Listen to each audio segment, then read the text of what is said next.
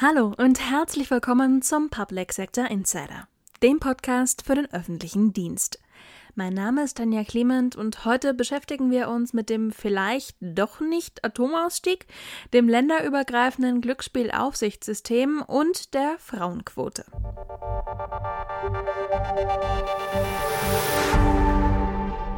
Melanie Kreuz ist die Vorsitzende der Bundesfrauenvertretung im Deutschen Beamtenbund DBB und kandidiert jetzt für die DBB Bundesleitung. Mit Dr. Eva Charlotte Proll spricht sie über die Frauenquote, ihre Kandidatur und digitale Gewerkschaftsarbeit. Ja, liebe Frau Kreuz, ähm, ganz herzlichen Dank, dass Sie sich hier heute für uns die Zeit nehmen und wir gemeinsam dieses Interview führen können. Ja, vielen Dank. Ich freue mich natürlich auch hier zu sein und ähm, wir beide haben ja schon häufiger zusammengearbeitet, von daher immer wieder gerne und Podcast sowieso. Sehr gut. Vielleicht direkt die erste Frage vorweg. Wie organisieren Sie derzeit Gewerkschaftsarbeit? Ja, Gewerkschaftsarbeit ähm, ist für mich schon immer eine Herausforderung gewesen, weil äh, ich sag mal, die Vereinbarkeit von Familie, Beruf und Ehrenamt ist jetzt nicht immer so ganz einfach und bedarf natürlich, also was ich immer brauche, ist eine gute Vorbereitung auf die Themen und ich brauche ähm, verlässliche Organisation und Zeitmanagement und dann klappt es auch. Und die Digitalisierung hilft mir ehrlich gesagt gerade auch sehr. Welchen konkreten Einfluss hat sozusagen die Digitalisierung momentan auf die Gewerkschaftsarbeit? Also ähm, ja. Gremiensitzungen, die digital stattfinden? Genau. Ich glaube, dass die Corona-Zeit uns hier ziemlich auf die Sprünge geholfen hat. Ich bin mir nicht so sicher, ob wir das freiwillig alles so ausprobiert hätten, sage ich jetzt mal. Es ist natürlich auch eine Extremsituation jetzt gewesen, zwei Jahre lang zu sagen, äh, wir treffen uns nur digital. Ähm, für mich war es am Anfang ein bisschen schwierig, weil wenn man Vorsitzende von so einem großen Gremium ist und man folgt einer Vorsitzenden wie Helene Wildfeuer, dann muss sich das irgendwie anders anfühlen, große Gremien zu sehen, Kongress mit 400 Leuten, das hatte ich alles nicht. Und wir haben aber gemerkt, was möglich ist und was aber auch fehlt. Ich hatte zum Beispiel letzte Woche die Hauptversammlung der DBB Bundesfrauenvertretung. Die haben wir jetzt hybrid angeboten, weil ich jeder Teilnehmerin auch selber überlassen wollte, wie sie sich wohlfühlt in diesen Corona-Zeiten.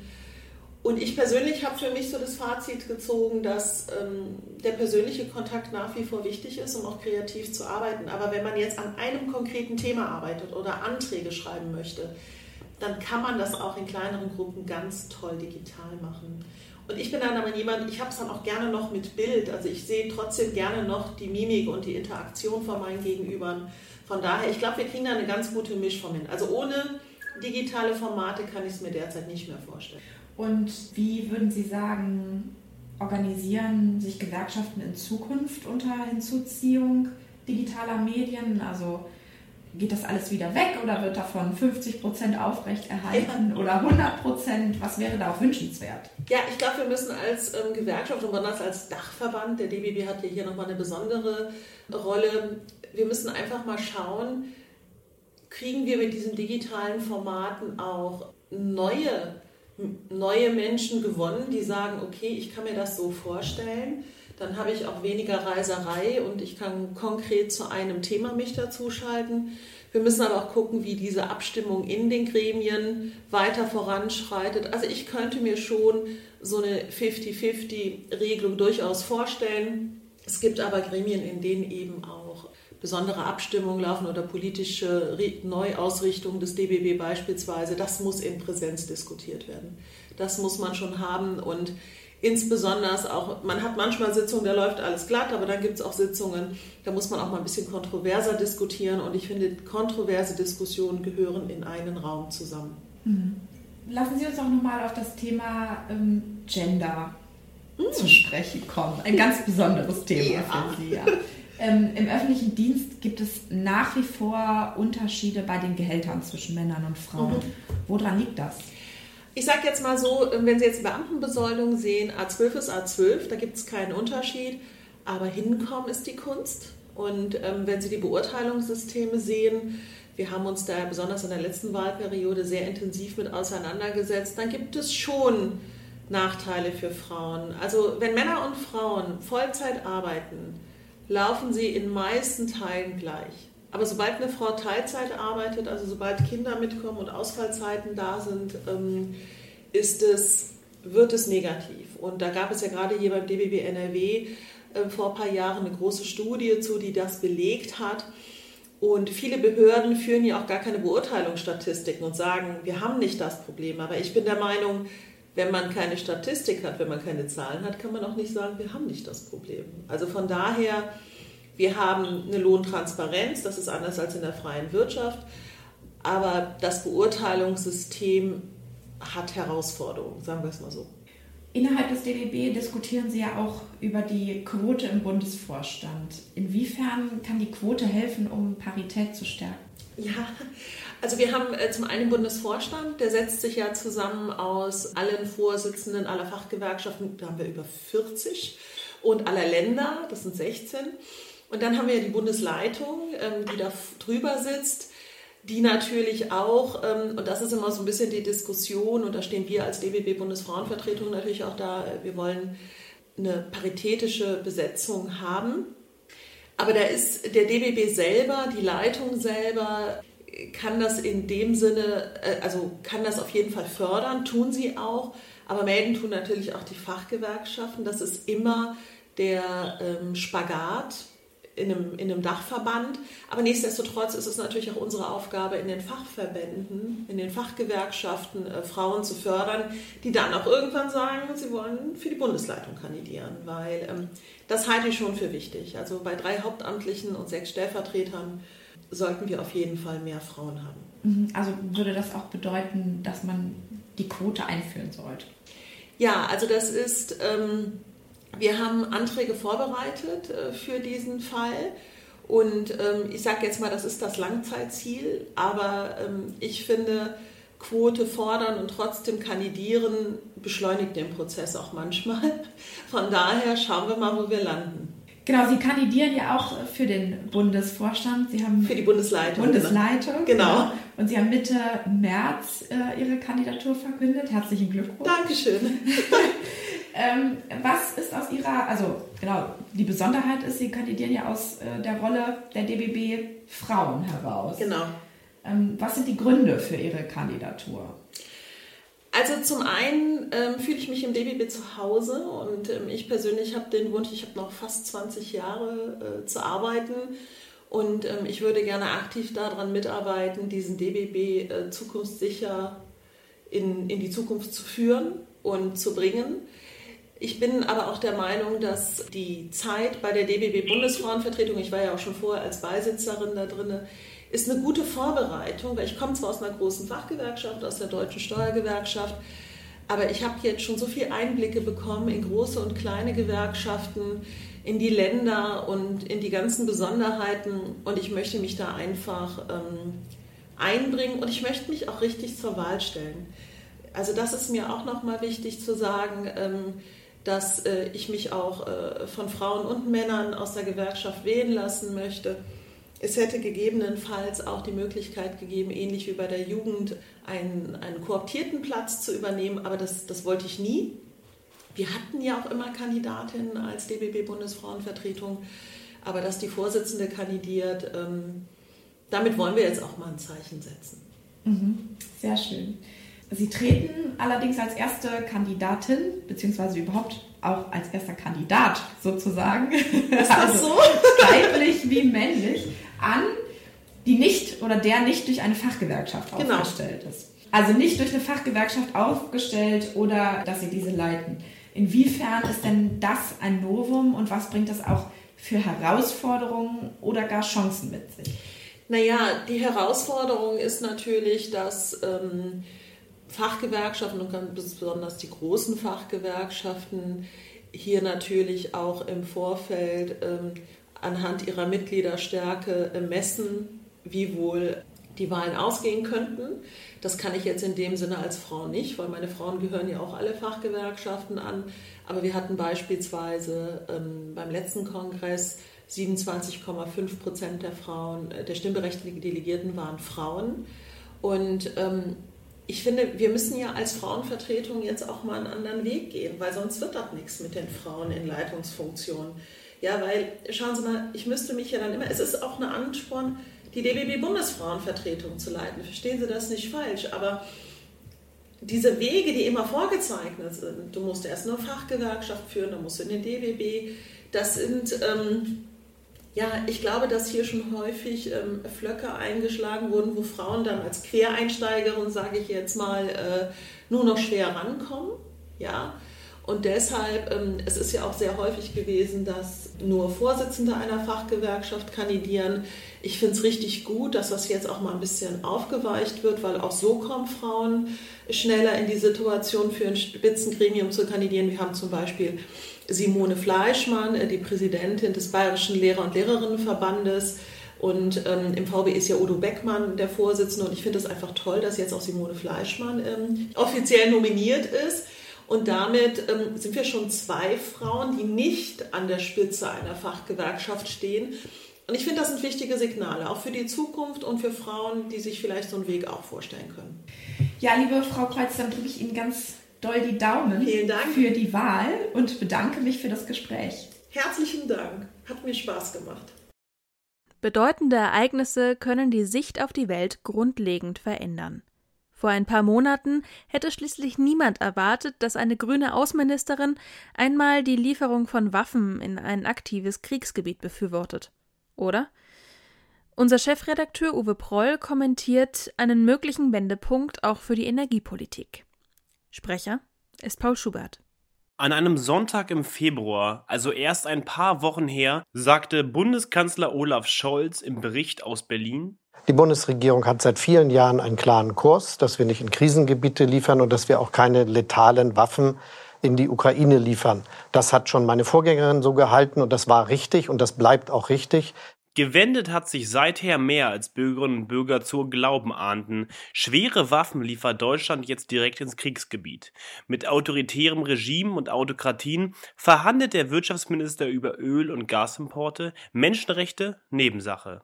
Die Inflation steuert auf einen zweistelligen Wert zu. Längst ad acta gelegte Kontroversen werden auf einmal neu geführt. Mehr Geld, dauerhaft für die Bundeswehr, womögliche Einführung einer Dienstpflicht für die Bundeswehr, selbst das Thema Atomenergie ist nun in Deutschland wieder auf der Tagesordnung. Am 30. Mai des Jahres 2011, nach der Havarie der Atommeile im japanischen Fukushima, sagte die damalige Bundeskanzlerin Angela Merkel, wir werden schrittweise bis Ende 2022 vollständig auf die Kernenergie verzichten. Aber ist allen Ernstes eine erneute Diskussion um Atomkraft in Deutschland vorstellbar? Ja, ist sie. Oder besser, sie ist es längst. Statt des 2011 von Bundeskanzlerin Merkel postulierten Energiemix hat sich die Bundesrepublik danach in eine gefährlich einseitige Abhängigkeit von russischem Gas und Öl begeben. Und damit könnte nun schneller Schluss sein, als mancher glaubt. Szenarien werden wie folgt offen diskutiert. Sollte die Großraffinerie an der deutsch-polnischen Grenze in Schwedt, betrieben von Rosneft, ihren Betrieb einstellen müssen, wäre innerhalb weniger Tage Berlin ohne Sprit. Man kann sich vorstellen, welche politischen Dynamiken eine solche Krise entwickeln würde. Nein zur Atomkraft könnte schneller vom Tisch gefickt werden, als sich das manch einer im Moment noch vorstellen kann.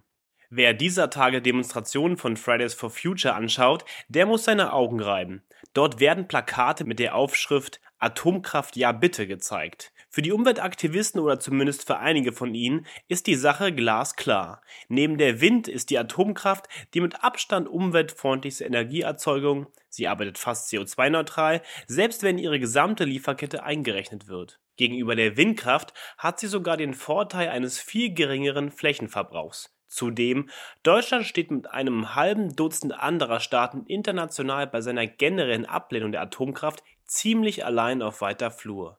50 Atomkraftwerke sind derzeit weltweit im Bau und 93 in Planung. Der Betrachter sollte sich diese Dinge genauer ansehen und drei Fragen stellen.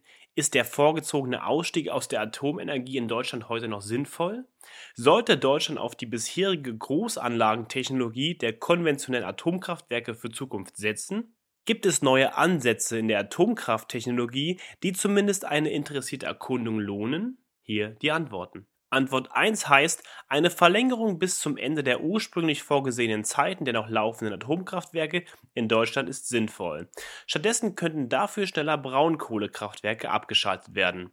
Bei einigen Jahren längerer Laufzeit würde nur unwesentlich mehr Atommüll anfallen. Das Ganze wäre zudem so gut wie klimaneutral und würde aus dem aktuellen Problem der Abhängigkeit von russischem Gas und Öl demnächst dann von Diktaturen und Autokratien heraushelfen. Die Antwort auf die zweite Frage, ob Deutschland wie Frankreich, England, China, Polen, Tschechien und auch Holland weiter auf herkömmliche großindustrielle Atomkraftwerke setzen sollte, heißt klipp und klar Nein. Ein Neubau der bisher üblichen Atomkraftanlagen bringt mehrere Nachteile mit sich. Er rechnet sich nicht ohne immense staatliche Zuschüsse. Es dauert sehr lange, solche Großanlagen betriebssicher hinzustellen und das Problem des Endlagers das ja seit Jahrzehnten nicht nur in Deutschland ungelöst ist, wäre damit verschärft. Die Antwort Nummer drei auf die Frage, ob neue Entwicklungen in der Atomwerkstechnologie nicht vorurteilsfrei betrachtet werden sollten, lautet ja. Man sollte sich genau anschauen und prüfen, ob es im Energiemix ein weiteres sinnvolles Element mit Blick auf den Klimawandel sein kann. Aber was sind das für neue, kleinere, einfachere, sichere und effizientere Atomkraftwerke? Ein Beispiel ist Duafluid. Es wurde in Berlin entwickelt. Das Unternehmen hat sich aber in Kanada angesiedelt, weil Deutschland weltweit als die No-Go-Zone für Atomkraft gilt. Es handelt sich dabei um Kleinreaktoren, die mit flüssigen Brennstäben, die durch flüssiges Blei erhitzt werden, arbeiten. Es fällt so gut wie kein Atommüll an. Die Entwickler geben sogar an, Atommüll selbst verbrennen zu können. Zwar sind die Ereignisse aus Fukushima und Tschernobyl den Deutschen ins Hirn eingebrannt, doch könnte sich sehr schnell herausstellen, dass manche negative Folgen des Klimawandels weitaus größere menschliche wie auch wirtschaftliche Schäden verursachen werden als diese beiden Supergaus. Die aktuelle Verlängerung des Betriebes sicherer und gut laufender Atomkraftwerke in Deutschland bis zu deren ursprünglich vorgesehenes Ende wäre ohne Probleme machbar und in der aktuellen Energiekrise wohl auch sinnvoll. Weiteres Setzen auf diese Großtechnologie ist unwirtschaftlich und gefährlich. Neue Entwicklungen, Transmutation genannt, sollten vorurteilsfrei diskutiert werden. In die Entwicklung dieser Small Modular Reactors, die standardisiert hergestellt werden können und kostengünstig sind, haben Milliardäre wie Microsoft-Gründer Bill Gates, Amazon-Chef Jeff Bezos und auch Tesla-Boss Elon Musk schon insgesamt 3,1 Milliarden Euro private Mittel investiert. Sie müssen deswegen keine guten Menschen sein, aber einen Riecher haben sie für das, was kommen wird. Das haben sie das eine oder andere Mal ohne Zweifel bewiesen. Während Plakate Atomkraft ja bitte bei Fridays for Future getragen werden, hat sich im Deutschen Bundestag eine Parlamentsgruppe Moderne Kernenergie gegründet dass die beiden Protagonisten, die Bundestagsabgeordneten Stefan Brandner und Carsten Hilse, nun beides AfD-Abgeordnete aus Ostdeutschland sind, macht die Sache eher pikant. Sie sorgen sich um Deutschlands Energieversorgung, wohl aber auch um ein politisches Statement gegenüber grüner Umweltpolitik. Aber da ist auch schon die nächste Pikanterie. Die Grüne Partei hat ihre Gene nicht in der Friedens-, sondern in der Anti-Atom-Bewegung. Eine offene Diskussion über eine Verlängerung der Atomkraftwerke und in Folge eventuell einer Diskussion über neue Atomkraftwerkstechnologien dürfte mit den Grünen kaum machbar sein. Die Älteren von ihnen waren an jedem zweiten Wochenende in Wackersdorf oder Brockdorf und sind dort politisch sozialisiert worden dass sich nun eine AfD-Initiative für moderne Atomkraft stark macht und zumindest vergleichbare Stimmen bei Demonstrationen von Fridays for Future auftauchen, macht zumindest für den politischen Beobachter die Angelegenheit abwechslungsreich. Deutschland hat sich in den letzten Wochen trotz der Wende des Bundeskanzlers bei der Zusage, schwere Waffen direkt ins Kriegsgebiet in die Ukraine zu liefern, hin und her gewälzt. Mal sehen, wie lange das gelingt mit der Abwendung der Diskussion über Sinn und Unsinn von neuer Atomkrafttechnologie. Der Glücksspielstaatsvertrag sieht vor, dass der Online-Glücksspielmarkt durch staatliche IT-Systeme überwacht werden soll. Anbieter von Online-Glücksspiel müssen sich deshalb an das länderübergreifende Glücksspielaufsichtssystem, kurz LUGAS, anschließen, um Online-Glücksspiel anbieten zu dürfen.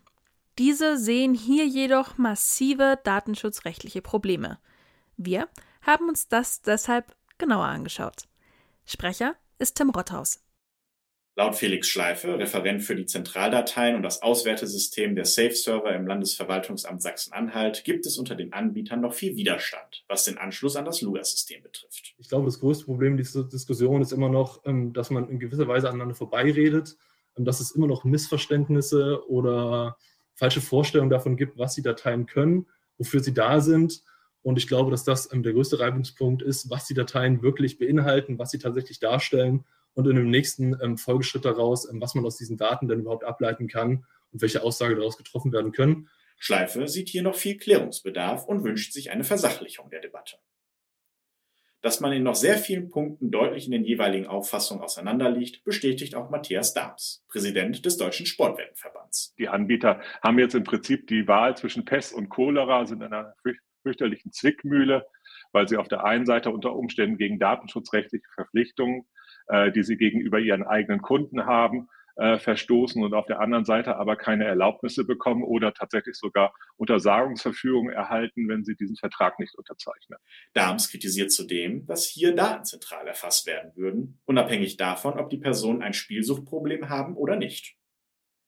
Zudem verlagere der Lugas-Vertrag die Verantwortung einseitig auf den Veranstalter. So werde nichts darüber gesagt, was passiert, wenn die Systeme ausfallen. Wenn beispielsweise die Limitdatei nicht erreichbar sei, dann stehe der Markt in Deutschland still. Dies könne zu ganz erheblichen Schäden führen. Der Lugas-Vertrag sage aber nichts dazu, wer für diese Schäden haftet. Deutliche datenschutzrechtliche Probleme sieht auch Professor Nico Herting, Honorarprofessor an der Hochschule für Wirtschaft und Recht. Er hätte es gar nicht erst glauben können, als er es zum ersten Mal gesehen habe, so Herting. Er sieht hier vielfältige Punkte, die aus datenschutzrechtlicher Perspektive sehr bedenklich seien. Ähnlich sieht es auch Benjamin Bessler, zuständig für Datenschutzfragen im Glücksspielwesen beim baden-württembergischen Landesbeauftragten für Datenschutz. So habe sich die Datenschutzkonferenz 2020 sehr kritisch zu den Vorhaben des Staatsvertrags geäußert.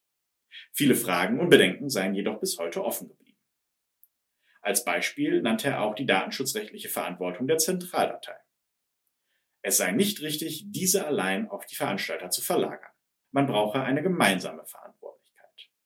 Vor allem fehlen ihm in Hinblick auf die Frage der Erforderlichkeit und der Verhältnismäßigkeit Erläuterungen dazu, wie die Zentraldatei dazu dient, den gesetzlichen Zweck der Glücksspielsuchtprävention zu erreichen. Hier würden noch entsprechende Kenntnisse fehlen, um dies beurteilen zu können. Daneben sieht er aber auch weitere datenschutzrechtliche Fragen die Speicherbegrenzung, ja, brauchen wir überhaupt so eine lange Speicherung von den Daten ähm, oder der Umfang äh, der Daten, ja, also müssen wir wirklich in dem Umfang die Daten erheben, wie sie denn da ähm, in der Limit-Datei ähm, oder in der Aktivitätsdatei ähm, einfließen, müssen wir sie denn in dem Umfang erheben. Um diese Bedenken zu begegnen, müsste die federführende Aufsichtsbehörde entsprechende Maßnahmen ergreifen, so Basler. Dr. Thilo Weichert, ehemaliger Datenschutzbeauftragter des Landes Schleswig-Holstein, geht sogar noch einen Schritt weiter. Für ihn ist das Lugas-System nicht europarechtskonform. Die Aufhebung dieses äh, Vertrages ist jetzt nicht durch die Aufsichtsbehörden selbst möglich. Sie haben zwar gewisse Klagemöglichkeiten, aber das ist sehr schwierig, das vorzunehmen. Im Prinzip wären das äh, insbesondere Betroffene, die eben dann über eine Verfassungsbeschwerde eben eine entsprechende Rechtskontrolle durchführen könnten beim Bundesverfassungsgericht oder äh, da eben jetzt hier auch eine Datenschutzgrundverordnung äh, anwendbar ist, äh, wäre auch eine Vorlage äh, beim Europäischen Gerichtshof möglich. Und äh, das äh, wäre möglich, wenn irgendjemand, das kann ein Glücksspielbetreiber äh, sein, das könnte eventuell auch ein Glücksspieler selbst sein, der eben jetzt klagt vor einem Gericht und schon in der ersten Instanz könnte dann das Gericht sagen, okay, wir haben Zweifel an der Europarechtskonformität äh, des äh, Vertrages und ähm, legen die Sache beim Europäischen Gerichtshof vor und der würde dann die, äh, diesen Staatsvertrag überprüfen. Sollte der Europäische Gerichtshof dann zu der gleichen Einschätzung wie Weichert gelangen, müsste in Konsequenz dessen der gesamte Glücksspielstaatsvertrag wieder aufgehoben werden.